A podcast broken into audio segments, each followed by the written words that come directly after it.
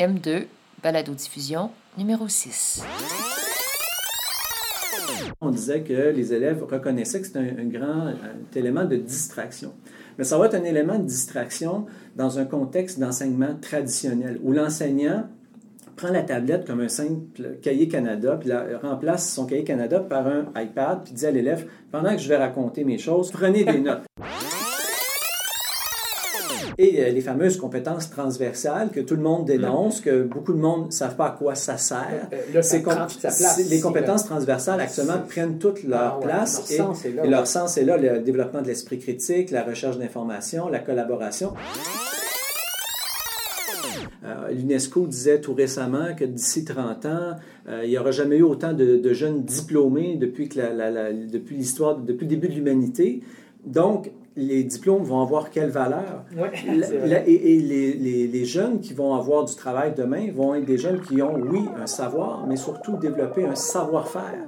J'ai des élèves ici qui, ont commencé à explorer ça, qui disent Monsieur, on veut s'inscrire à un cours au MIT. Là. Euh, Les élèves qui écoutent des conférences, moi, en secondaire 3, il y en a un qui m'a étonné cette année. Il dit J'ai j'ai écouté beaucoup de conférences sur TED, puis là, il dit Je veux euh, suivre des cours en ligne. Puis moi, je crains que euh, les tendances d'école à la maison, comme on le voit, le, la, la, la scolarisation, le homeschooling, qui est Oui. très fort comme mouvement aux États-Unis, puis euh, commence de plus en plus. On en parle peu au Québec, mais il y en a beaucoup de parents qui commencent à penser que la scolarisation à la maison est une meilleure solution. Moi, j'anticipe qu'à un moment donné, il y a quelqu'un au Québec qui va allumer, qui va demander au ministère un permis pour une nouvelle école privée, qui va être une école uniquement en ligne. Bonjour, bienvenue à la sixième balado-diffusion de M2 ou MO carré. Encore une fois, M2, c'est pour les deux Martin. Il y a Martin Lessard et moi-même, Martin Girard. On est rendu à la fin de l'été, début d'automne.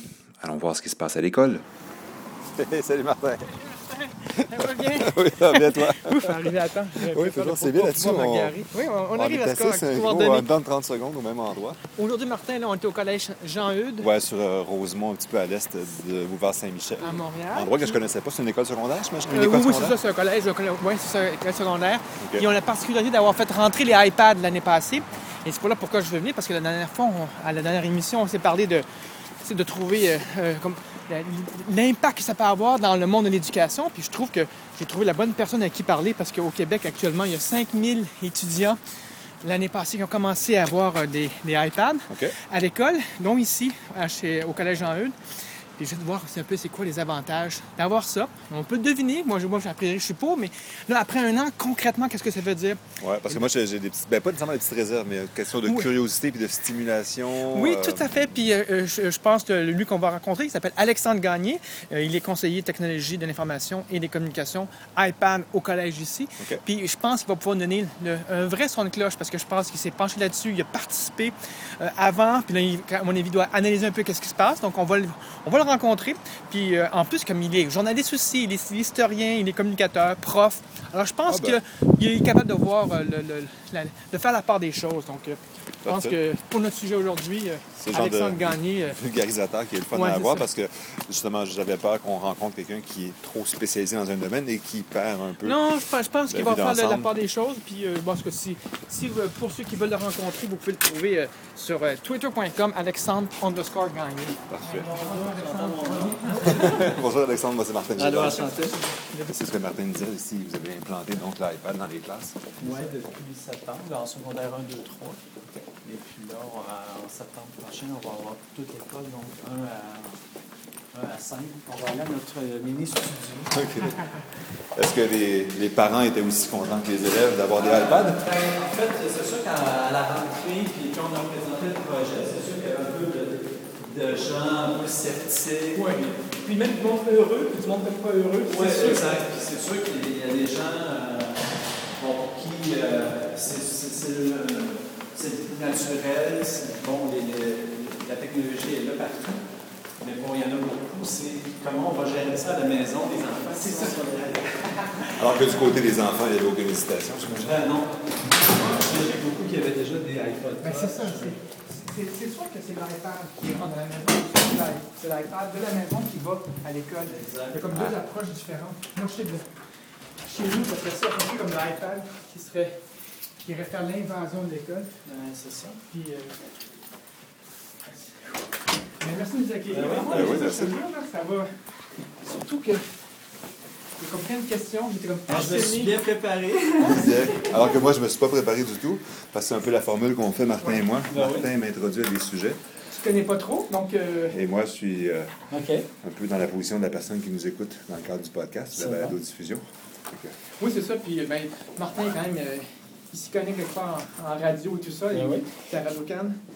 Donc, euh, mais c'est ça, c'est un peu l'expérience qu'on va faire. C'est Moi, j'ai travaillé à Radio-Canada, mais à Rimouski, euh, Ah. chanceux. Euh, en quatre- entre 97 et 99. OK. Moi, j'ai été là à la radio, à l'émission du matin.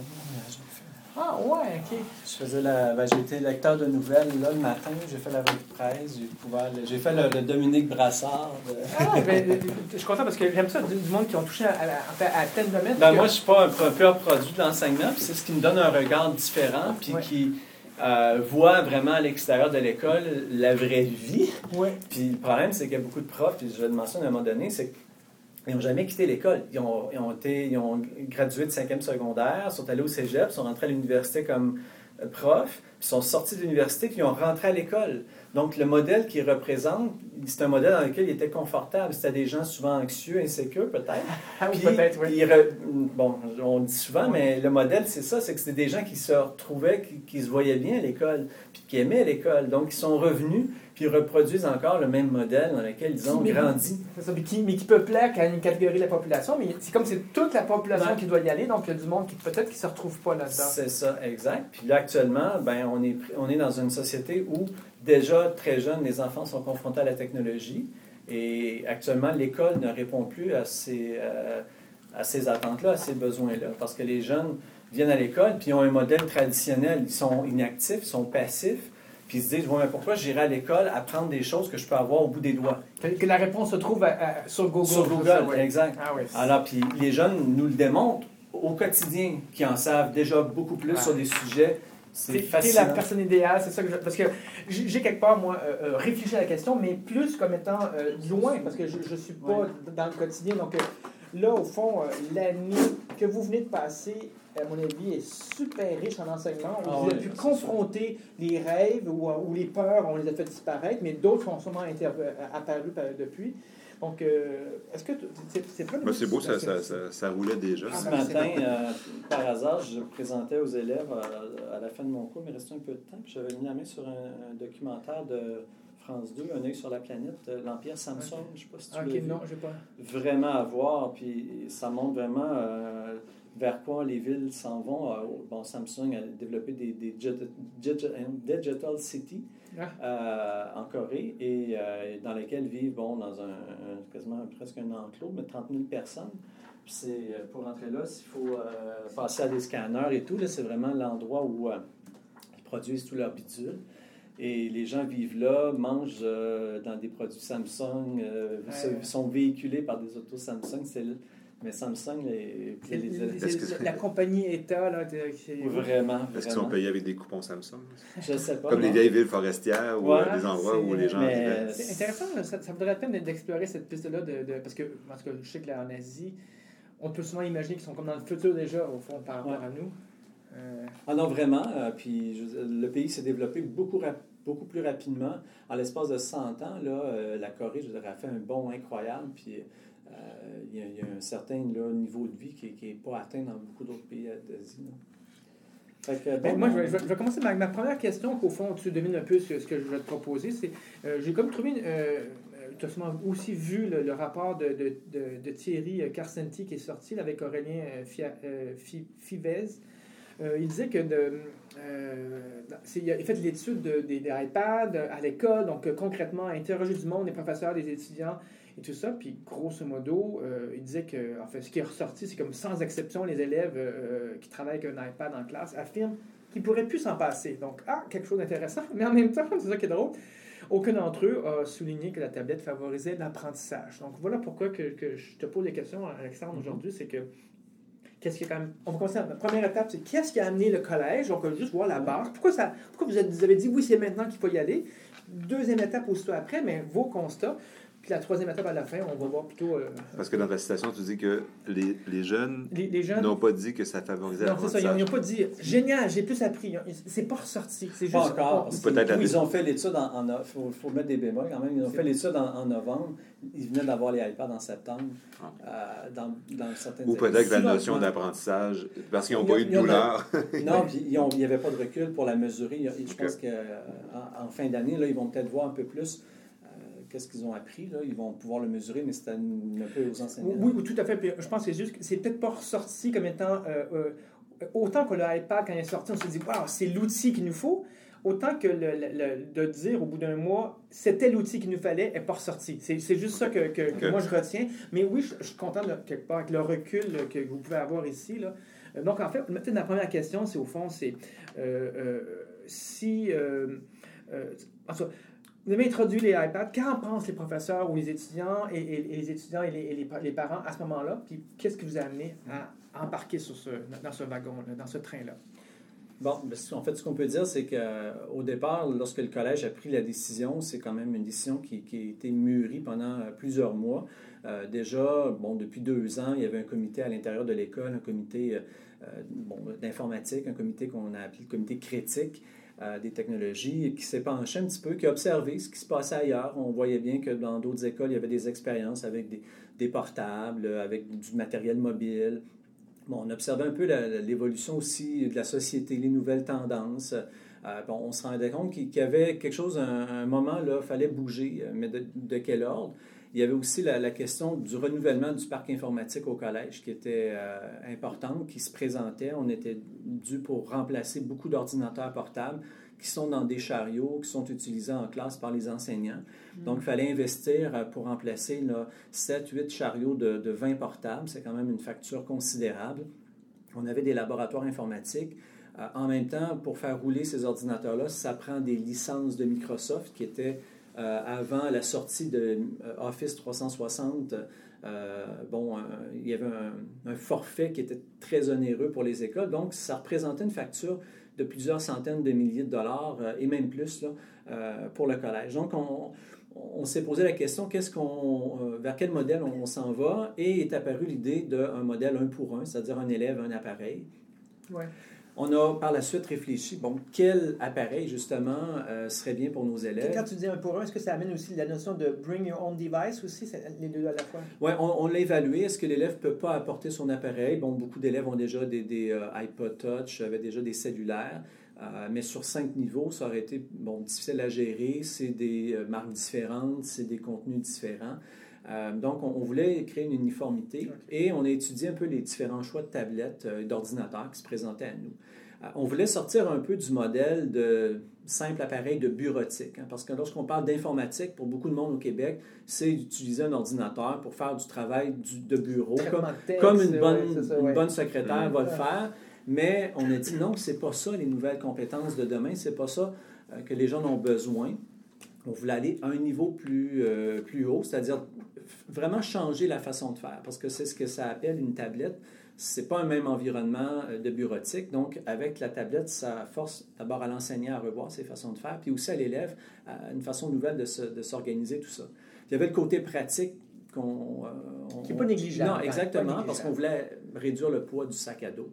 Euh, les, élèves des secondaires 1 avec leurs livres, leurs manuels, c'est très lourd. ils transportent ça, nous, en classe, donc à l'extérieur c'est un problème. Puis en même temps, les manuels, bon, euh, leur utilisation n'est pas toujours à chaque cours non plus. Donc, euh, pour réduire le poids, on a dit, bien, une tablette, ça semble être un, choix intéressant. Là, il y avait plusieurs choix de tablettes. Euh, pourquoi une plus que l'autre? On a fait des tests, on en a fait venir plusieurs. Nos techniciens les ont analysés, tout ça, la durabilité, la pile, etc. Et après une présentation d'Apple, auprès de la direction et des techniciens, euh, ben, ils ont été euh, conquis par Apple et ils ont pris la décision, la direction a pris la décision d'aller avec Apple pour ce qui offrait aussi du point de vue pédagogique. Au point à peu près combien de mois avant le lancement, avant, avant septembre 2012 Plusieurs mois ou quelques Ça a été euh, un an et demi.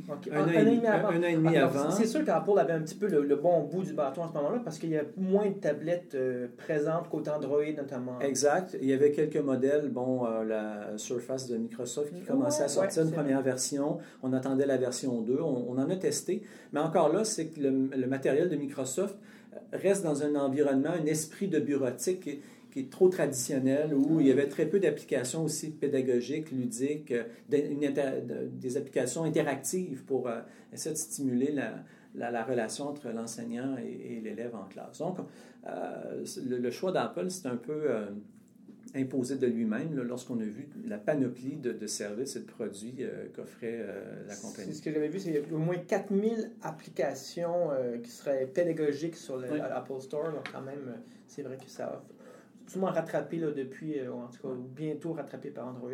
Ce qu'il faut dire aussi, c'est que dans notre choix, aussi, ce qui nous a motivés, c'est qu'il y avait une étude, bon, un peu de la Fédération des écoles privées, euh, qui montrait que au cours des dix dernières années, l'intérêt des jeunes à l'école avait grandement diminué. La motivation avait beaucoup diminué parce qu'ils sont, oui, bombardés de l'extérieur. Et on s'est dit, ben, il faut euh, vraiment voir, revoir nos façons de faire en classe. Quand les jeunes disent, on vient à l'école parce que c'est obligatoire pour avoir un papier, puis on, s'emmerde, euh, c'est plate. ben, on se sent interpellé comme intervenant dans le milieu d'éducation, puis on, voulait vraiment donner un coup. Et on l'a donné et ça, ça, a surpris. Là. OK. Est-ce, qu'on peut donc dire que, euh, que l'intérêt serait revenu, en tout cas a priori? Puis euh, j'ai peut-être l'impression qu'on embarque lentement sur notre deuxième portion, là, que OK, si l'intérêt est revenu, en fait, évidemment, j'aurais un dans, mes mains à l'école, tout d'un coup, l'école deviendrait intéressant. Là, concrètement, à quoi ça ressemble? Ça, ça fait presque un an, en fait plus six mois, neuf mois que vous l'avez. Qu'est-ce que vous avez observé d'intéressant ou de, conflictuel par rapport à ça, au niveau des professeurs, au niveau pédagogique ou même au niveau des, des, enfants ou des, parents? Il faut dire que ça a beaucoup évolué assez rapidement. Là, on a vu euh, en l'espace euh, bon, de, 6-7 mois vraiment une évolution parce qu'au départ, c'est sûr qu'il y a eu l'effet bon, peu l'effet de surprise. Ça a été le buzz du moment, la rentrée. Euh, un jeune qui n'a jamais eu d'appareil électronique entre les mains, il se retrouve avec une tablette bon, qui vaut 730 dollars plein d'applications. on lui donne une clé pour aller partout dans le monde, communiquer, clavarder, chatter, envoyer des textos. Euh, c'est évidemment là, euh, incroyable pour le jeune. Donc, il y a eu un effet de nouveauté indéniable. Est-ce que tu peux quand même dire que, mettons, en proportion, par rapport à ceux qui, pour eux, c'était la continuité de, la maison, par rapport à ceux qui découvraient les, tablettes à, l'école tout d'un coup, est-ce que c'est genre moitié-moitié, un faible pourcentage, un gros pourcentage? C'était davantage euh, une grande découverte pour beaucoup ah beaucoup d'élèves. Il y en avait, euh, bon, certains qui avaient déjà des, iPod Touch, qui avaient déjà d'autres produits Apple. Ils, ils, étaient pas, ils étaient pardon, ils n'étaient pas totalement... Euh, L'écosystème, ils connaissaient, mais peut-être pas la tablette. C'est ça. Ah, euh, donc, euh, la tablette, pour, pour beaucoup, c'était nouveau. Comment on utilise ça, comment on, gère les applications, mes fichiers sont stockés à quel endroit? Il y avait vraiment une éducation à faire là, dans l'utilisation de la tablette.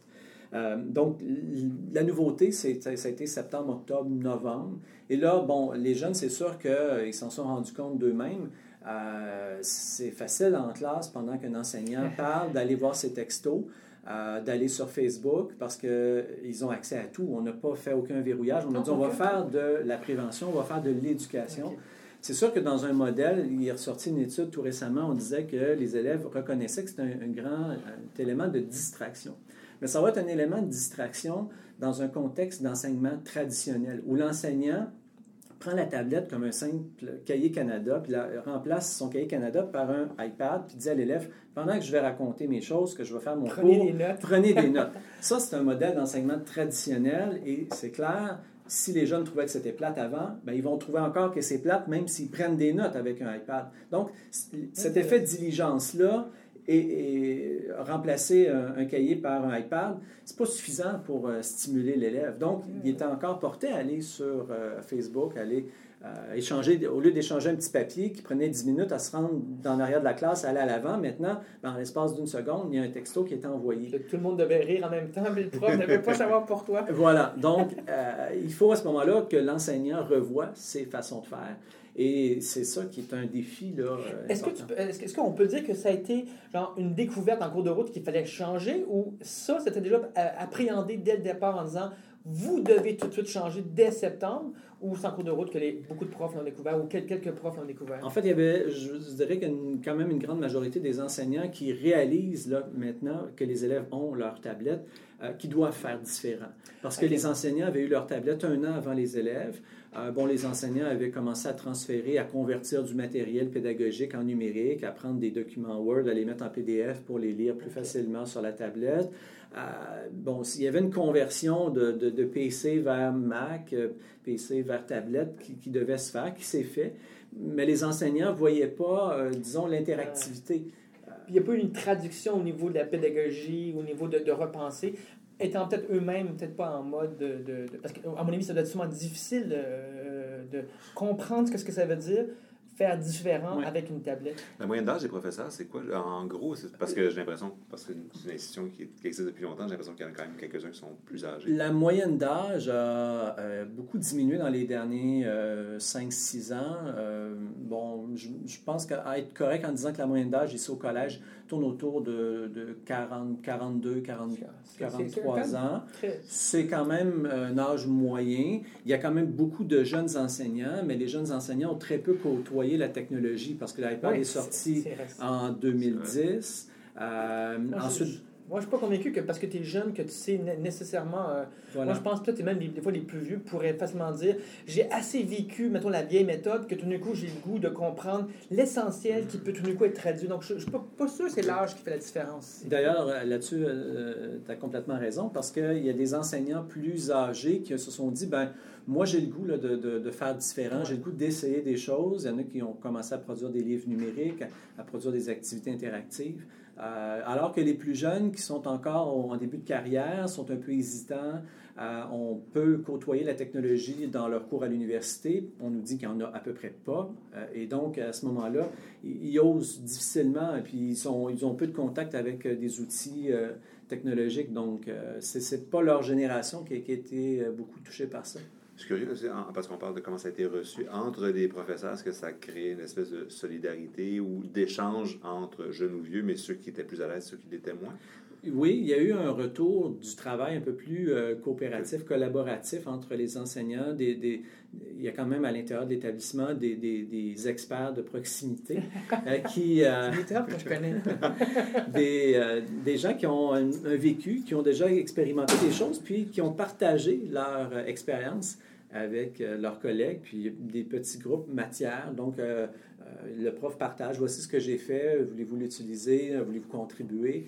Euh, il y a de la- de la- de l'auto-formation, de la formation en petits groupes qui s'est fait. Donc, ça a été stimulant, assez enrichissant C'est ça, c'est stimulant. Ça n'a pas été un poids, parce que ça être un poids. À un moment donné, on peut être fatigué de dire Ah, OK, on doit se renouveler encore. Ça l'a été quand même, il faut, faut l'admettre, ça l'a été, puis ça l'a encore pour euh, certains enseignants qui, bon, croyaient être rendus à un stade où euh, ils auraient plus ou moins de matériel nouveau à produire, ils roulaient, bon, sur leur matériel des dernières années, Euh, puis, bon, il y en a dans leur matière qui ne sentaient pas nécessairement le besoin de se renouveler beaucoup, alors c'est sûr que c'est du matériel qui- qu'ils avaient monté, puis là, ben, ça va bien, sauf que là, on leur dit, demain matin, ce matériel-là, ben, il est presque caduque, il faut vraiment que tu ailles dans un En mode... fait, le format est caduque. Ouais. c'est ça, je me dis. Parce que refaire, un for- refaire du contenu, j'imagine que c'est un poids supplémentaire. Donc, on- à la limite, ils peuvent comprendre, ils peuvent mesurer en disant OK, je vois l'effort qu'il y a à faire. Par contre, revoir la pédagogie, je veux dire, si, si, un- un- s'ils sentent quelque part que c'est fissuré en disant Mais quelle est mon approche d'un coup? Et là, réfléchir à ça, c'est beaucoup plus, à mon avis, demandant. Est-ce que ça a généré une certaine angoisse ou plutôt une stimulation, une émulation entre eux en disant Waouh, on l'a trouvé, puis vous tirez sur le fil et tout d'un coup, à quelque part, le collège va dire Waouh, on, tient quelque chose, même peut-être pas termi- ter- terminé, mais on tient quelque chose qui nous inspire. Est-ce que. On peut dire qu'après un an, on, on arrive un peu à ça ou, ou on est encore en train de tâter pour chercher? Il y a encore beaucoup de, de tâtonnements de la part des enseignants, puis c'est sûr que leur dire faire différent, mais ça veut dire quoi faire différent? C'est, il faut quand même changer un peu euh, de paradigme parce que, bon, pendant très longtemps, euh, l'enseignant, c'était le seul détenteur du savoir, de la connaissance. Bon, dans, au Québec, on avait quoi? On avait le curé, euh, l'enseignant, puis euh, les gens de la, de la politique qui nous disaient quoi penser, quoi dire, quoi voter. Alors là, maintenant, on est dans une société où tout le monde a accès à du savoir, de la connaissance. Et là, on, dit à l'enseignant maintenant, ben, tu vas devenir plus un guide. Il faut montrer aux élèves à avoir une, capacité informationnelle plus grande, à avoir des compétences, ce que d'ailleurs visait la réforme de l'éducation, c'est de donner la possibilité à l'élève d'aller euh, chercher son savoir, de le construire avec l'aide de l'enseignant. Mais il y, a, un vertige à ça, parce que j'imagine que quand. je pense qu'on peut le comprendre. Intellectuellement, rationnellement, les profs ont dû dire Oui, je le vois, je, je vois, je vais embarquer, mais c'est comme marcher sur un fil en disant Oui, mais la compétence, je dois l'avoir. C'est quoi bien guider? Parce qu'ils n'ont pas nécessairement appris. voilà. Je suis sûr que je pense qu'ils sont des bons guides, mais de, de se penser bon guide, c'est autre chose. Le vertige, euh, ça donne-tu... Est-ce que ça fait geler les gens? Puis, ou alors plutôt ça, ça les stimule pour dire, OK, on va trouver quelque chose? Ben, ça, ça, ça, inquiète parce que les gens ont l'impression de, de, ne plus avoir de contrôle sur euh, leur matière parce que c'est rassurant de parler pendant bon, 50 minutes devant la classe ton contenu, tu le bâtis, puis tu sais directement où tu vas amener les élèves du point A au point B pendant ta période. Alors que lorsque les élèves sont plus en, travail, en projet, tu leur dis, ben non, vous allez bâtir le cours d'aujourd'hui. Euh, là, il faut les amener plus loin. Euh, il faut vraiment voir bon, comment je les stimule, comment je les guide, qu'est-ce que je leur dis, c'est quoi les étapes, les tâches, euh, la recette gagnante. Mais écoute, Alexandre, ça, ça me semble pas être lié au iPad. Ça me semble être quelque chose qui a dû être réfléchi bien avant, même à mon avis réfléchi de votre côté bien avant l'installation. en fait, tenter de réfléchir, je suis sûr que c'est jamais facile dans, dans, le, le flot quotidien. Mais n'empêche que ça me semble pas être lié au iPad en soi. Ça me semble être une, une approche pédagogique. Euh, c'est que l'iPad, à travers ça, c'est l'outil pour mettre ça en application.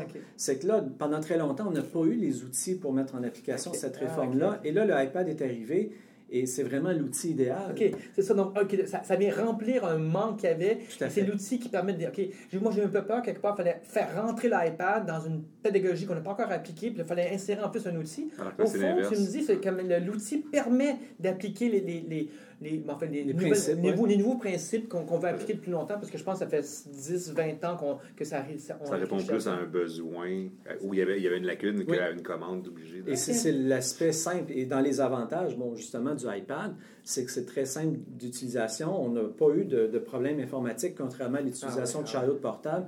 On les ouvre, c'est instantané. On a accès au navigateur, on a accès à la recherche. Les élèves ne euh, pas, euh, sont pas ralentis par... Justement, tantôt, on parlait de des liens que ça a pu créer entre les profs, entre les élèves, parce qu'on pourrait une des options, c'est de se dire, ben là, c'est individuel, chacun a sa propre tablette. Est-ce que c'est moins de collaboration ou au contraire, Davantage, les élèves? Même plus, parce que maintenant, les élèves vont s'échanger facilement du contenu, des informations. Lorsqu'ils font un travail, euh, bon, quelqu'un fait la recherche de photos, euh, quelqu'un d'autre fait la recherche de texte, ils s'envoient ça par texto, par messagerie, euh, quelqu'un bâtit le document. Donc, il y a une rapidité d'exécution. Donc là, il y a un outil vraiment d'échange de communication. Ça fait réduire grandement la quantité de papier utilisé au collège. Beaucoup moins de, de, gaspillage à ce niveau-là. Avait une chose par rapport aux élèves. Est-ce que, parce qu'on sait le problème des jeunes garçons et du décrochage, est-ce que ça valorise plus les garçons? Est-ce que ça fait peu longtemps que vous en servez, mais entre les garçons et les filles, est-ce qu'on voit une différence? Ou est-ce que les, garçons, à nouveau, sont plus stimulés parce qu'ils peuvent toucher à l'objet? C'est... Euh, ben en fait, je pense qu'on le voit dans nos classes lorsqu'on faisait des présentations orales. Ça, c'est un, exemple bien banal. Souvent, les élèves écoutaient les présentations orales des collègues, puis, bon, ils étaient un peu euh, couchés sur leur bureau, puis c'est long, c'est 75 minutes écouter des présentations orales. C'était, euh, le, le fardeau des dernières années. Or là, maintenant, avec la tablette, on leur dit, bien, pendant les présentations orales, vous allez pouvoir noter le travail de vos collègues, on va avoir des résultats en temps réel. Donc, pour tout le monde, on n'a plus ce problème-là d'élèves qui sont couchés euh, qui trouvent ça un peu long. Euh, là, ils participent, ils vont commenter, ils vont interagir beaucoup plus euh, autant les garçons que les filles. Oui, autant les garçons que les filles. Puis là, dans la manipulation, il y a autant des garçons et des filles qui sont très à l'aise et d'autres qui le sont moins. Donc, ça se répartit relativement bien également. Je pourrais, on ne pourrait pas départager. Oui, j'imagine qu'il y a peut-être une étude plus poussée pourrait peut-être voir quelque chose, mais tant mieux, au fond, a priori, a priori ça, réintègre les garçons, parce que si c'est comme il n'y a pas de différence, donc les garçons sont réintégrés. C'est donc positif. Ça m'amène un peu vers, vers, mon, mon, mon, troisième volet, puis qui est un peu plus ouvert, puis euh, tu pourrais rajouter autre mm-hmm. chose aussi, Alexandre, si tu veux, mais c'est que, bon, euh, je vais prendre, encore citer euh, Thierry Carcenti, qui est le titulaire de la chaire de, recherche du Canada sur les TIC là, en éducation, puis il a fait des études sur les iPads. dans, une classe, il disait Les élèves sont heureux d'avoir un iPad à l'école, Par contre, il faut passer de cet état heureux à l'état heureux d'apprendre.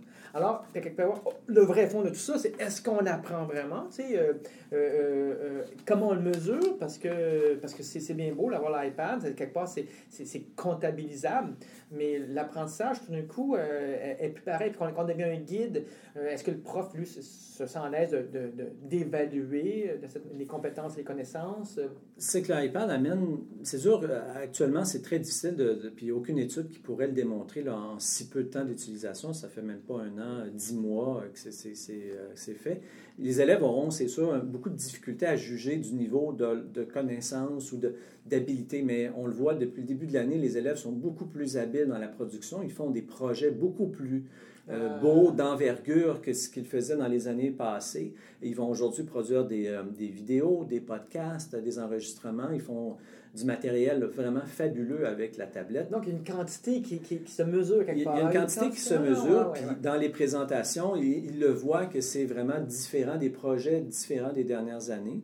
Pour ce qui est de l'apprentissage, quand on voit, par exemple, en géographie, euh, des élèves qui prennent plaisir à placer des étiquettes sur une carte du monde parce que là, ils apprennent les pays puis déplacent euh, les étiquettes sur les bons pays, c'est ludique. ils ont un plaisir à le faire. Autrefois, on le faisait sur papier, c'était plus ardu, il fallait qu'ils colorent la carte. Ça, leur plaisait moins. Mais là, ils, ont, ils retrouvent un certain plaisir, un goût d'apprendre. C'est peut-être subtil, mais nous, en classe, on le voit. Euh, tout récemment, bon, c'était la journée porte ouverte au collège et lorsqu'on voit des élèves de 5e, 6e année qui visitent l'établissement, qui sont à 3-4 sur une tablette et ils essaient de façon collaborative de, s'entraider pour trouver euh, les réponses à une question, tu dis, wow, c'est fantastique. on a vraiment du, travail collaboratif autour d'un appareil électronique.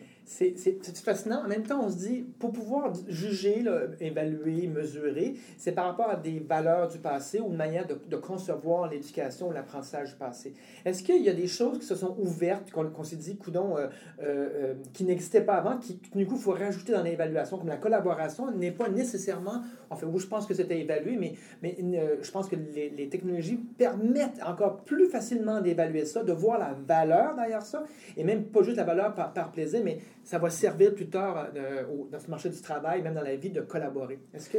Ben, à, ce niveau-là, la tablette amène, on peut plus euh, évaluer le processus de création.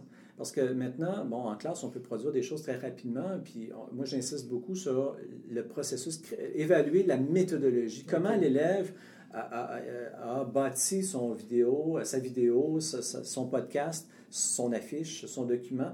Euh, bon, c'est quoi les sources qu'il a utilisées? Est-ce qu'il les a bien évaluées? Donc, on peut évaluer de façon euh, pédagogique tout le processus créatif. Euh, ça, c'est un élément important. Et les fameuses compétences transversales que tout le monde dénonce, que beaucoup de monde ne savent pas à quoi ça sert. Euh, place, les compétences transversales actuellement prennent toute leur ah place et, leur sens est là, le développement de l'esprit critique, la recherche d'information, la collaboration.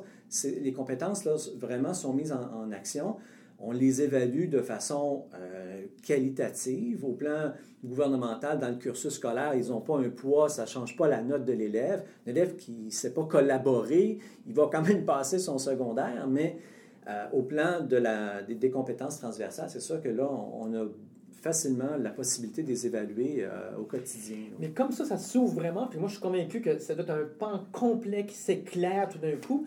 Euh, et, à mon avis, peut-être même, il y a du brillant dans les yeux chez les professeurs, peut-être chez les parents aussi, ou peut-être même chez, les, élèves. Je ne suis pas sûr s'ils voient tout à fait tout, là encore, mais parce qu'eux vivent autant présent.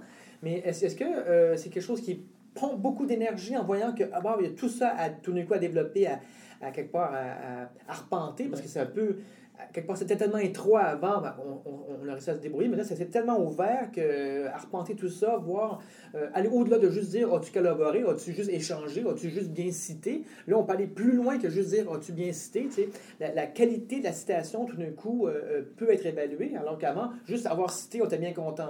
Juste avoir été avec les gens pendant une heure dans un coin, avoir travaillé, c'est comme c'est bien. Là, on peut le mesurer en profondeur et c'est quelque chose. à mon avis, qui, que vous avez découvert? Est-ce que c'est comme plus de l'énergie? Est-ce que c'est -ce c'est aussi passionnant que ce que moi j'imagine? ben, c'est énormément, énormément de travail. Le défi est immense. C'est sûr que lorsqu'on est soi-même comme enseignant très créatif, puis la plupart des enseignants le sont, mais c'est de voir, bon, par, par quel bout je prends euh, la bête maintenant, vers où je vais aller, comment je veux transformer mon, mon enseignement. Euh, le collège, bon, euh, innove encore cet été en lançant des cours en ligne, première au Québec au niveau secondaire, donc des élèves qui vont pouvoir... Les MOOC, oui, MOOC, exact, les premiers ah MOOC au niveau secondaire. Ah, donc, ils vont pouvoir faire ça de la maison, leur cours d'été, et à l'automne, il y aura la, la, possibilité de suivre des cours vraiment du programme régulier en sciences et en mathématiques. bon, des élèves qui avaient pris peut-être un parcours en sciences humaines, puis ils disent finalement non, j'aurais aimé faire ma physique ou ma chimie, ils vont pouvoir le faire à distance et faire les examens par la suite. Donc, euh, on, sent qu'il y a une tendance au, niveau des, écoles privées particulièrement, oui, un peu plus de moyens. On tente des choses, mais on voit aussi que le réseau public est, tiré vers le haut par ça. Il y a des écoles, euh, bon, sur la rive sud, la commission scolaire publique qui, s'est lancée à fond dans un projet de iPad. Donc, il y a plein de défis à relever. Pour les enseignants, c'est sûr que c'est très stimulant parce que là, on peut se regrouper en, petite équipe et penser à des nouvelles formules. Mais en même temps, pour plusieurs, c'est énormément de travail. Et le défi, c'est de dire oui, on a besoin de temps. Comment les écoles vont réussir à libérer peut-être un peu plus les enseignants, trouver du temps pour bâtir tout ça, parce qu'il y en a beaucoup qui vont le faire sur leur temps personnel. Moi-même, personnellement, le soir, c'est sûr que je passe beaucoup d'heures à, penser à des, nouvelles façons de faire, à produire du matériel pédagogique, parce que les maisons d'édition actuellement ne sont pas au rendez-vous. Donc, on est laissé un peu euh, soi-même en plan. Donc, si on veut des activités ludiques, interactives, faire plus de projets à l'école, puis à la maison, voir un peu plus de matière, ce qu'on appelle la fameuse classe inversée. Euh, donc, c'est pas un problème quand tous les profs veulent faire une classe inversée. La classe inversée, c'est cette notion de. durant les, les, le, soir, en fait, tu vois la vidéo du professeur ou de, tu suis de manière linéaire la formation, la les connaissances, et durant le, cours, durant la journée, tu poses ces questions, tu interagis avec le professeur et les autres élèves. Donc, une classe inversée. Et qui, conceptuellement, est a priori fascinant euh, quand tous les professeurs font ça, euh, ça fait quoi d'un coup le soir, les enfants, quoi, ils se font 4 heures de vidéo? non, malheureusement, puis heureusement, en fait, il n'y a aucun enseignant, il n'y a, pas 100% des ah, enseignants qui, ont pris cette tangente-là. Il y a encore des, des cours dits traditionnels. Il y a encore, il y a encore des cours. Encore, au fond, oui, il y a encore des cours où on n'a pas de tablette, où l'utilisation de la tablette est, plus limitée. On utilise encore du papier. Ah. Mais reste que à long terme, dans 5-10 ans, on ne peut pas prévoir vers où ça va aller. Mais je pense qu'on doit quand même marcher dans, dans, dans cette voie-là du numérique. Euh, à voir comment le monde évolue en Asie, euh, euh, aux États-Unis, où le numérique prend beaucoup de place, où les jeunes veulent travailler de plus en plus jeunes. Donc, on se dit, ben, si le collège prend pas sa place, ben, on va peut-être être dépassé. C'est sûr qu'à long terme, on, se demande, est-ce que, comme aux États-Unis, ça se fait en Floride, lorsqu'on s'en va vers Miami, il y a des grandes affiches, école secondaire en ligne, 100% en ligne. Donc, est-ce qu'on ne sera pas un jour dépassé par... Déjà, dans, dans l'expérience que vous avez, est-ce que quand on parle justement d'être en ligne, est-ce que les élèves consultent plus leur manuel scolaire en dehors du lieu physique de l'école? Aussi, parce que souvent, ben, le souvenir que moi j'en ai, c'était de, je devais sortir mes cahiers le soir. Ça ne tentait vraiment pas. Déjà, ça ne tentait pas dans le jour, mais est-ce que l'utilisation de l'outil d'apprentissage, la tablette, qu'on utilise pour échanger des amis le soir, faire d'autres choses, est-ce que ça augmente les heures consacrées à l'école? Bien, actuellement, oui, parce que le jeune, bon, toujours sa tablette entre les mains. Les parents disent Ah, maintenant, on dirait qu'il y a plus de devoirs à Jean-Eudes parce que l'élève a toujours sa tablette entre les mains. Je vous dis, là, madame, s'il est rendu 10 heures le soir, puis euh, il joue il est encore sur sa tablette, c'est probablement parce qu'il joue. Là. Mais euh, oui, l'élève utilise plus sa tablette pour faire des lectures, faire des travaux. Il y a ce côté-là euh, qui est peut-être plus facile pour l'élève de faire des tâches éducative, mais en même temps, c'est sûr que l'élève en profite pour se distraire, se divertir. L'élève est rendu multitâche, l'élève euh, peut clavarder, peut faire beaucoup de choses en même temps. C'est sûr qu'on doit lui apprendre à avoir des moments de, de euh, disons, concentration. de concentration, des moments où il va lâcher un petit peu ses réseaux sociaux pour vraiment se concentrer sur une tâche. Euh, on est dans un processus d'apprentissage. Dans le temps long, je pense qu'on va voir les effets positifs où les élèves vont voir leur tablette non plus comme une tablette uniquement de jeu, mais comme vraiment un outil d'apprentissage. Je pense qu'à long terme, euh, au bout de cinq ans euh, d'utilisation à l'école, ils, vont s'en être rendus compte. il faut se donner le temps, je pense, d'y arriver. Là. Sur un mode plus spéculatif, puis toi, Alexandre, qui est quand même en avant, devant tout le monde, tu travailles le soir, tu étudies là-dessus, tu regardes ça, je veux dire, euh, on plus spéculatif, on parle d'apprentissage, un peu comme en science, on pense à Einstein, qu'au fond, qui, quand il dépliait un peu le, monde, qui commençait à, aller voir plus loin à, la périphérie, il découvre une nouvelle formule qui explique le monde et qui rend les autres formules moins, ben, pas moins bonnes, plutôt englobe les anciennes formules. Est-ce qu'en en, avançant un peu, je trouve un peu l'intuition qu'on la notion même d'apprentissage, de voir que, que l'école se fait à la maison et aussi la maison se fait à l'école. Donc, je peux te chatter à, à, l'école, mais le, soir, je travaille aussi. Donc, les, les, frontières se mélangent. La notion même de ce que ça veut dire apprendre. On apprend. Moi, au fond, quand je rentre sur Google Maps, je suis toujours en train d'apprendre. Donc, est-ce que je fais en formation continue perpétuellement? Oui et non. Est-ce que c'est pas plutôt une forme de changement? Ah, les, on est bien à l'école. on est bien à l'école. est-ce que la, la, la, la, notion de, connaissance même, le, le, c'est spéculatif, la, réflexion qu'on peut mm-hmm. avoir, peut, va changer. Parce qu'au fond, qu'est-ce que c'est quand un prof me dit euh, où se trouve l'Afghanistan? Euh, moi, je vais peut-être dire, euh, ben, regarde par toi-même sur Google Maps. Tu l'as. Pourquoi tu me poses la question? Google Maps va te donner la réponse. Donc, qu'est-ce que ça veut dire savoir? Aujourd'hui quand tout le monde sait plein de choses, quand tout est accessible? Là, on parle même dans quelques années, tout va être vraiment pas mal plus accessible. Qu'est-ce que ça veut dire tout d'un coup, ces, ces mots-là, connaissance, apprentissage, c'est qu'on on, glisse vraiment, je pense, vers l'idée de savoir-faire, l'idée des compétences qu'on a amenées dans les dernières années. Je pense prend tout son sens parce que le savoir est, disponible en ligne. On, sait la croissance exponentielle des informations, de la, somme d'informations. Euh, sur Internet. Euh, L'UNESCO disait tout récemment que d'ici 30 ans, euh, il n'y aura jamais eu autant de, jeunes diplômés depuis, que la, depuis l'histoire, depuis le début de l'humanité. Donc, les diplômes vont avoir quelle valeur?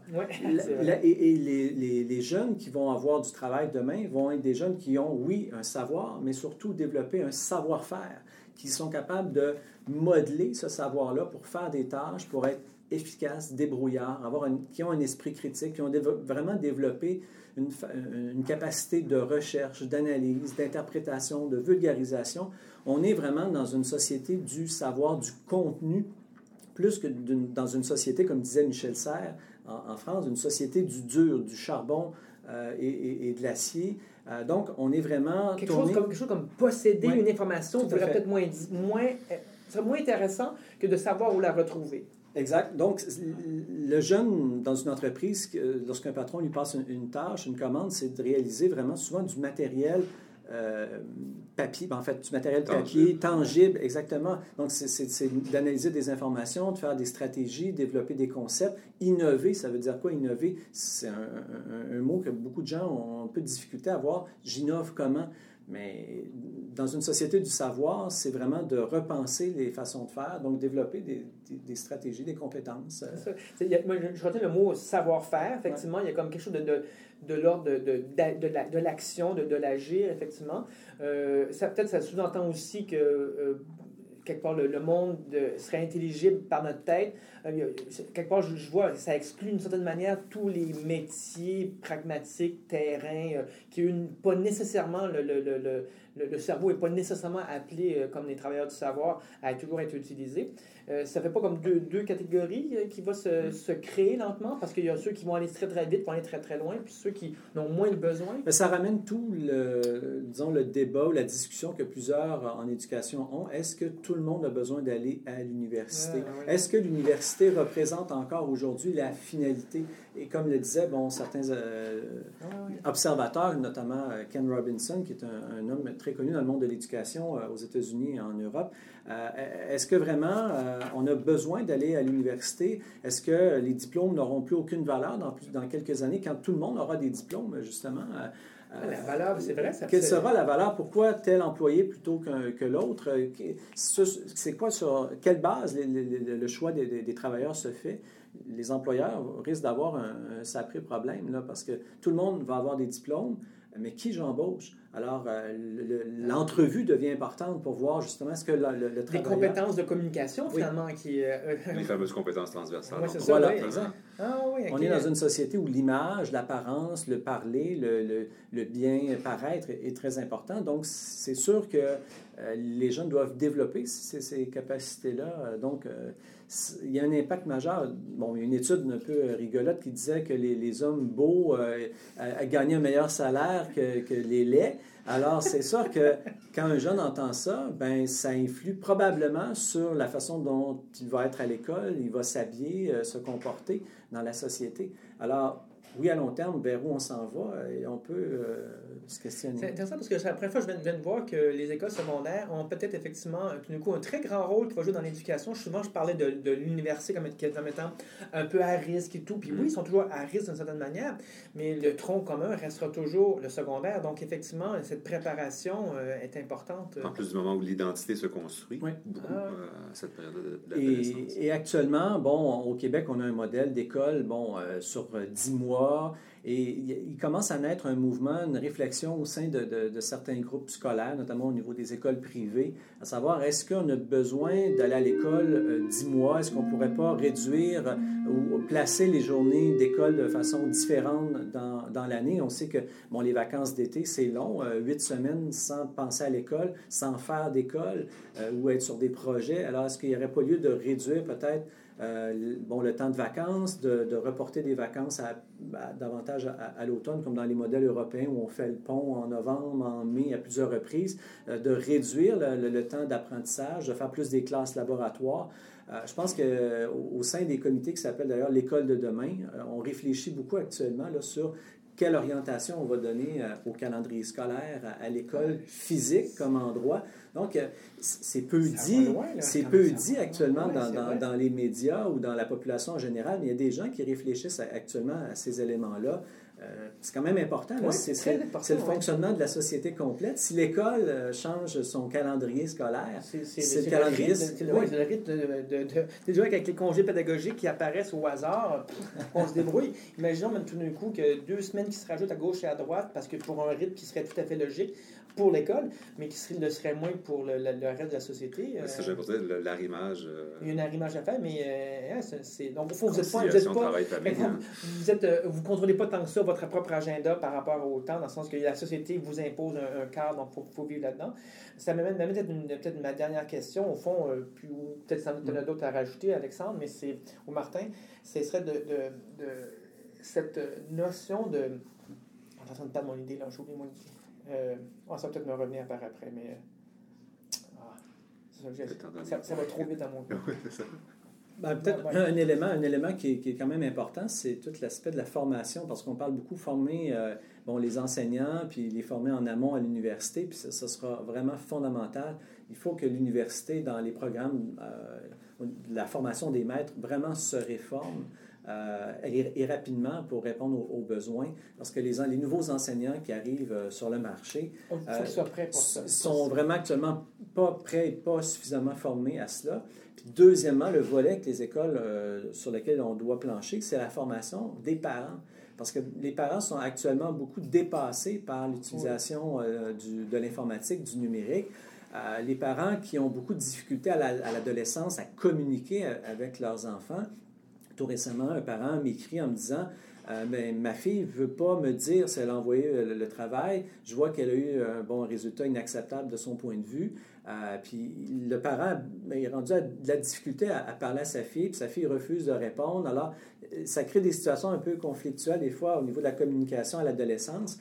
Et bon, la balle nous revient et là, on doit gérer un petit peu ces, ces situations-là parce que le père ne sait pas utiliser adéquatement la tablette, donc euh, il ne peut pas vérifier. Euh, vraiment, toutes les murs tombent parce qu'au fond, vous êtes rendu dans, dans le foyer de la personne. Les problèmes, mm-hmm. effectivement, depuis, déjà depuis longtemps, mais ça va que s'accélérer, qu'il y a un amalgame, il n'y a plus de frontières aussi, aussi claires que ça. Puis ça me fait revenir à ma, question que j'avais tout à l'heure, cette, cette notion que la seule chose qui va rester, où quelque part tout le monde peut s'entendre, et, la seule chose qui est mesurable au-delà de, des savoir-faire, parce qu'on peut toujours le contester en disant on fait ça pour l'industrie, oui, mais quelle industrie? Est-ce qu'on fait des gens qui sont critiques et tout ça? Ça, c'est autre chose.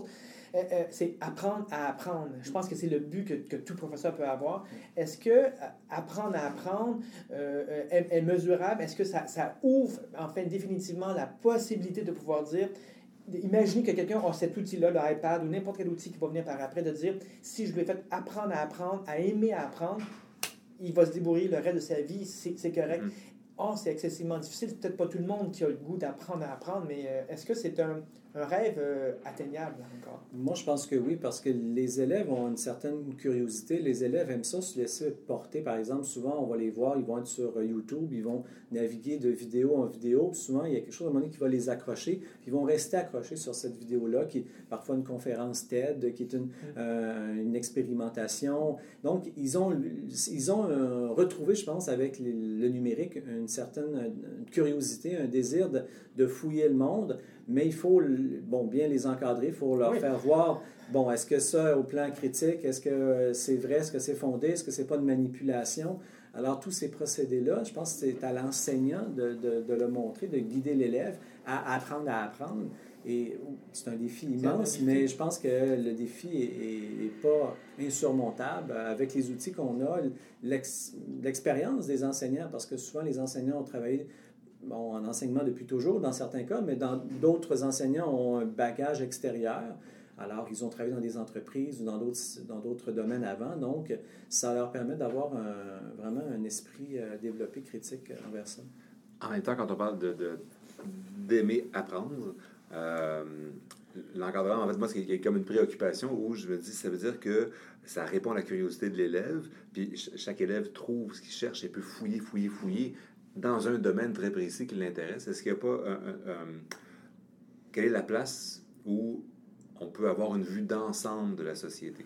Entre la surspécialisation où les gens approfondissent, deviennent très, très performants dans un domaine, et aussi d'avoir la perspective euh, que moi, je vois quand, en souvenir d'école, pardon, souvenir d'école secondaire, de fouiller dans un dictionnaire et de chercher le mot bilboquet parce que j'aime la crème glacée, bon, mm-hmm.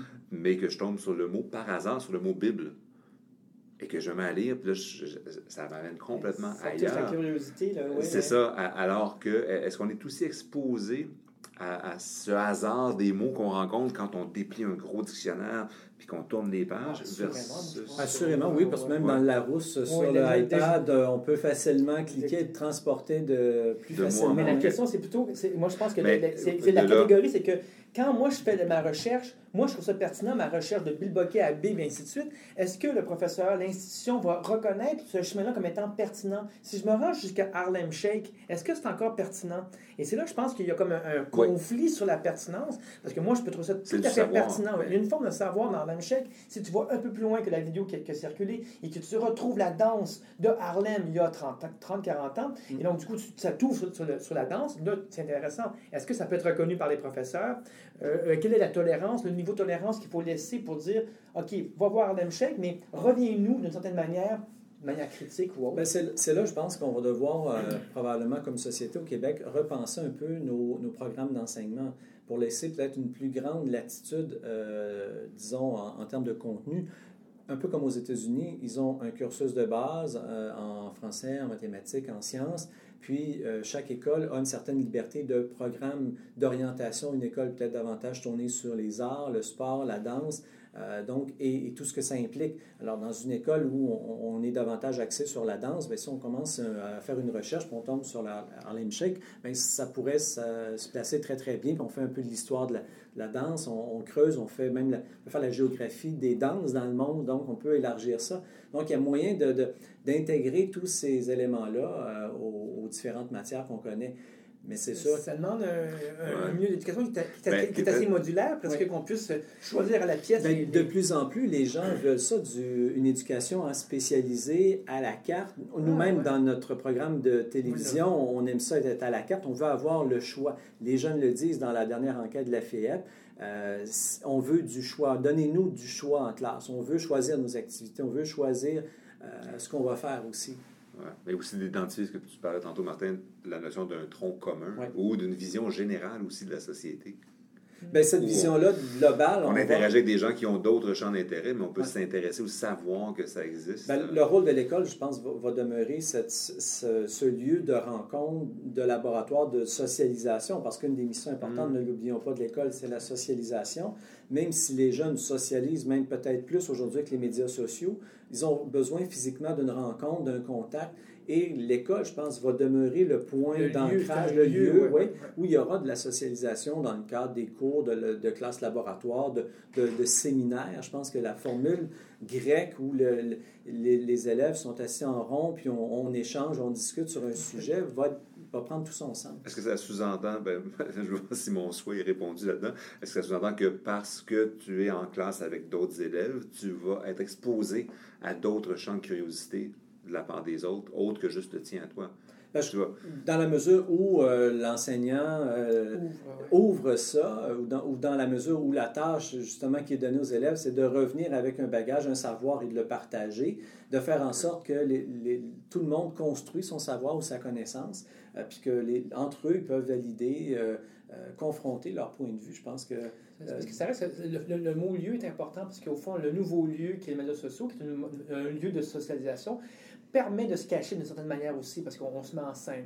Donc, euh, euh, donc ça, mais ça ouvre d'autres possibilités, mais ça permet d'en cacher d'autres. Et pareil, du coup, sur le lieu physique réel, ça ouvre d'autres possibilités. Donc, à mon avis, c'est très complémentaire. Donc, le lieu physique de l'école doit se redéfinir en disant quelle est cette particularité euh, qui est spécifique au présentiel, d'être là maintenant, qui amène quelque chose qui ne se retrouve pas ailleurs pour que ce soit vraiment complémentaire et non pas euh, au fond, avant, il y avait un, monopole de, la présence. Aujourd'hui, il n'y a plus ce monopole-là. On peut être présent à travers la planète, de n'importe où, sur son iPad. Exactement. Il y a des écoles où ils ont des programmes de, d'implication internationale où les élèves sont en, Afrique, ils continuent à suivre des cours, l'enseignant est, ici. Euh, est-ce qu'on a vraiment besoin d'être toujours physiquement à l'école? Pourquoi on ne pourrait pas délocaliser l'enseignement, euh, faire davantage de, des sorties dans la ville, en, entreprise, vraiment aller explorer le monde de façon beaucoup plus tangible, puis revenir à l'école, faire une synthèse, résumer ça, voir, bon, qu'est-ce qu'on en retire, qu'est-ce qu'on a appris,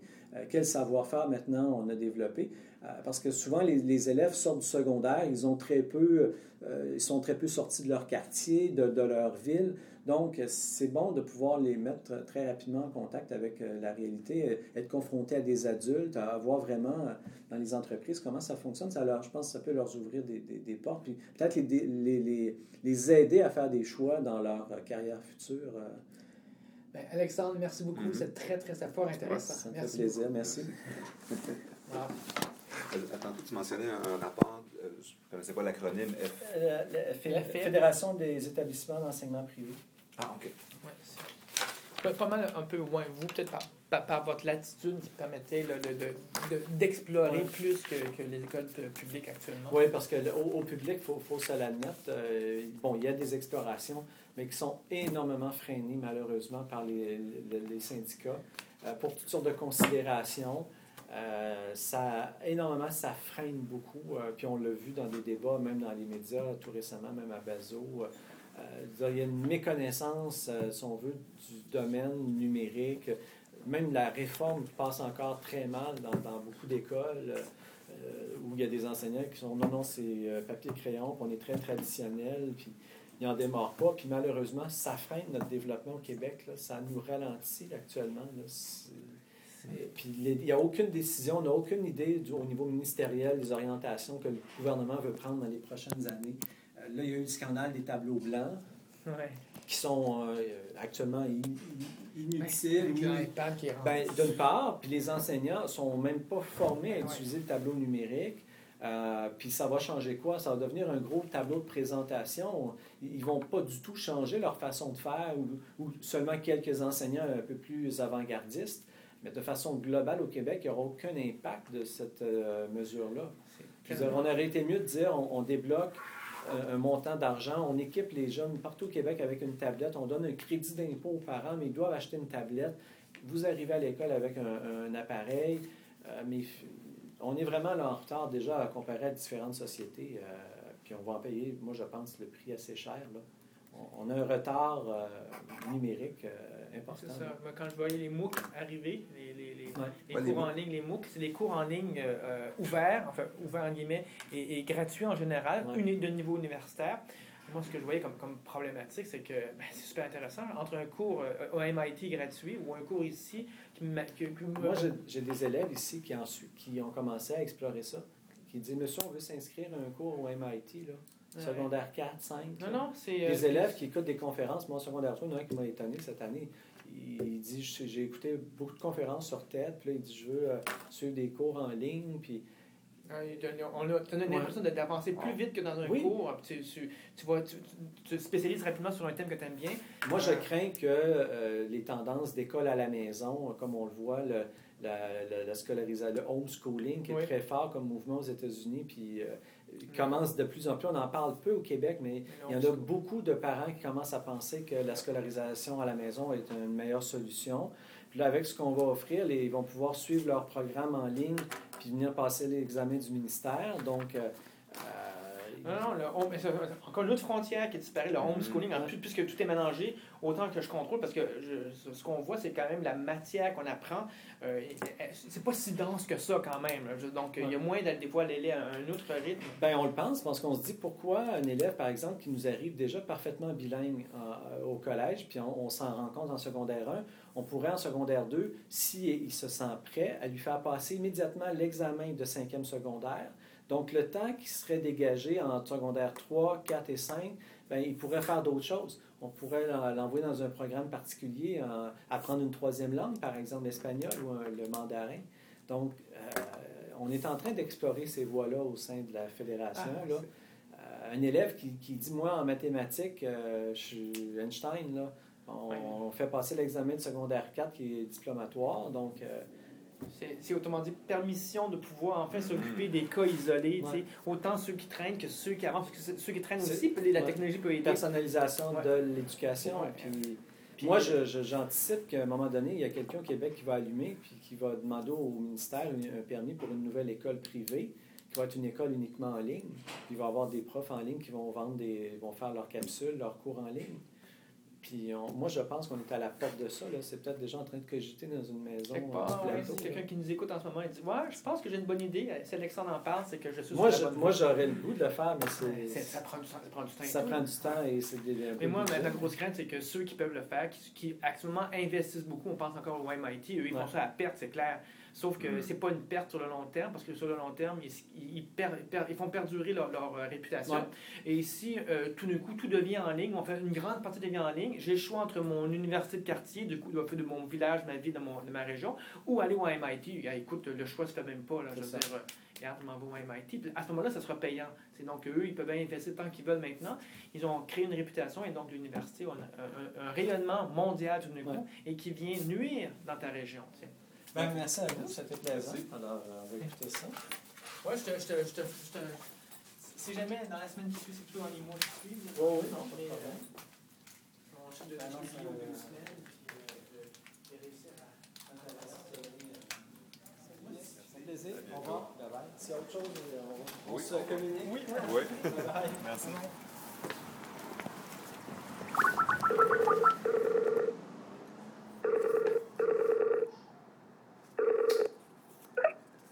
Salut Martin, Bonjour Martin, ça va bien? ça va bien toi? Ah, je cherche mon bouton. Voilà! Bon. Hey, bon, on est déjà rendu à la, à la rentrée des classes, fait que notre euh, podcast de cette semaine tombait bien. Super bien, oui. Il y a que les timings qui sont euh, sans qu'on s'en rende compte. Oui, c'est ça. Ben, écoute, euh, je viens à l'instant de réécouter notre entretien avec Alexandre. Puis, euh, ben, en fait, je trouve ça très intéressant. Puis, comme on a déjà dit, euh, étant nouvellement papa, ça me préoccupe peut-être un peu différemment. Et je me dis que j'ai bien fait de prendre une blonde plus jeune que moi, comme ça, je serai à jour en termes de technologie. Mais plus profondément, peut-être plus sérieusement, ce, ce que je retiens, il y a trois points, en fait. Ben, la notion de dans mes mots, je dirais le renversement de l'apprentissage, dans le sens que les élèves ne sont plus dans une position euh, pour recevoir passivement le, savoir, mais ils doivent maintenant aller le chercher. Euh, donc, il y a un, exercice qui est un peu différent. Et, il y a une base où je me dis, en encourageant, en outillant bien nos enfants, euh, ils risquent de nous surprendre parce qu'on a quand même évolué beaucoup au cours des générations. On est où on est présentement. Pas de jugement c'est bien ou c'est mal, mais on était toujours souvent dans le même mode d'apprentissage. Et euh, j'aime beaucoup, moi, les gens qui sont autodidactes. Euh, dans mon travail, ça m'est arrivé souvent de travailler avec des gens qui n'ont pas une grande scolarité et qui sont qui ont une culture générale vraiment chouette, euh, qui sont des génies à leur manière, et pas tout le temps, mais assez souvent, des gens qui font leur remarque dans une société, ce sont des gens qui ne pensent peut-être pas exactement comme les autres ou qui n'ont pas suivi le même cheminement scolaire que les autres. Alors je me dis, wow, tout en ayant un cheminement scolaire, on peut maintenant peut-être aller chercher encore plus sur mesure selon dont on a besoin. Puis y avait cette notion de renversement de l'apprentissage.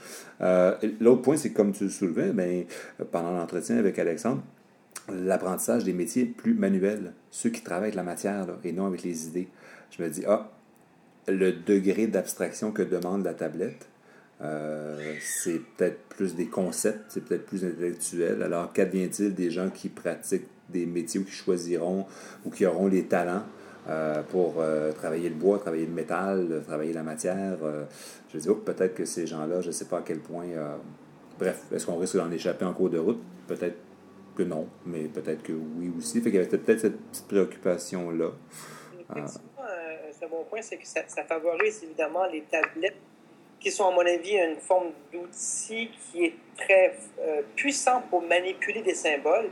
Donc, tous ceux qui ont des métiers où on manipule les symboles, euh, les symboles au sens très large du genre je vais faire des films, je vais faire la radio, je vais faire des communiqués, de la publicité. Donc, c'est vraiment des symboles qu'on manipule. Donc, les tablettes sont très utiles pour ça. Et un petit peu moins, à mon avis, pour les métiers où on manipule. Mais par contre, je crois que ce que ça amène, c'est que la communication est, une, euh, euh, quelque chose qui se retrouve maintenant à peu près dans tous les métiers. Un fermier a à communiquer, ne serait-ce qu'à savoir quel est le cours du grain en ce moment. Et donc, il faut qu'il manipule donc des outils de communication ou euh, puis, en fait, en disant ça aussi, je me rends compte que ben si un livre, ça me surprendrait que pour des gens qui sont de, naturellement plus manuels, ça me surprendrait qu'un livre soit plus intéressant que la tablette. Dans le sens qu'ils ont fait toute leur scolarité jusqu'à maintenant avec des livres papier crayon. Ben là, maintenant, c'est juste plus élaboré. Fait que peut-être que ce, questionnement-là est plus. Euh, euh, une préoccupation, une réaction au changement qui s'en vient. Puis le, dernier point, ben, c'était la notion de, de euh, encore, c'est pas pour euh, revenir dans le temps, mais je me dis, bon, est-ce que financièrement, il y aura un clivage qui va se faire? Là, Alexandre est dans une institution privée. Est-ce que dans le public autre que les tableaux blancs, est-ce qu'on on aura les sous pour débourser, il parlait de, je pense, 730 quelque chose comme ça, là, les gens qui n'ont pas cet argent-là, est-ce que le gouvernement pourra fournir le matériel? En même temps, peut-être qu'on disait ça il y a 50 ans pour les dictionnaires. On disait, ah, c'est pas tout le monde qui a le 20 pour se payer un Larousse illustré fait que ça tient pas. C'est juste une préoccupation. Mais en gros, moi, ça m'a. J'avais jamais réfléchi à cette notion-là d'apprentissage à distance. Euh, bref, ça m'a beaucoup, beaucoup allumé et évidemment transposé à mon petit Émeric euh, qui un jour m'enseignera comment fonctionnent les tablettes et tout ça. Tes, questions sont tout à fait légitimes, mais je pense que ça va juste aller en simplifiant. Et il faut qu'on s'habitue avec l'idée qu'au niveau de la technologie, euh, ce sera nos enfants qui vont nous apprendre comment les utiliser. Je pense qu'il y aura un bon partage parce que nous, on va peut-être leur montrer peut-être comment bien les utiliser ou conceptuellement d'avoir une vision critique.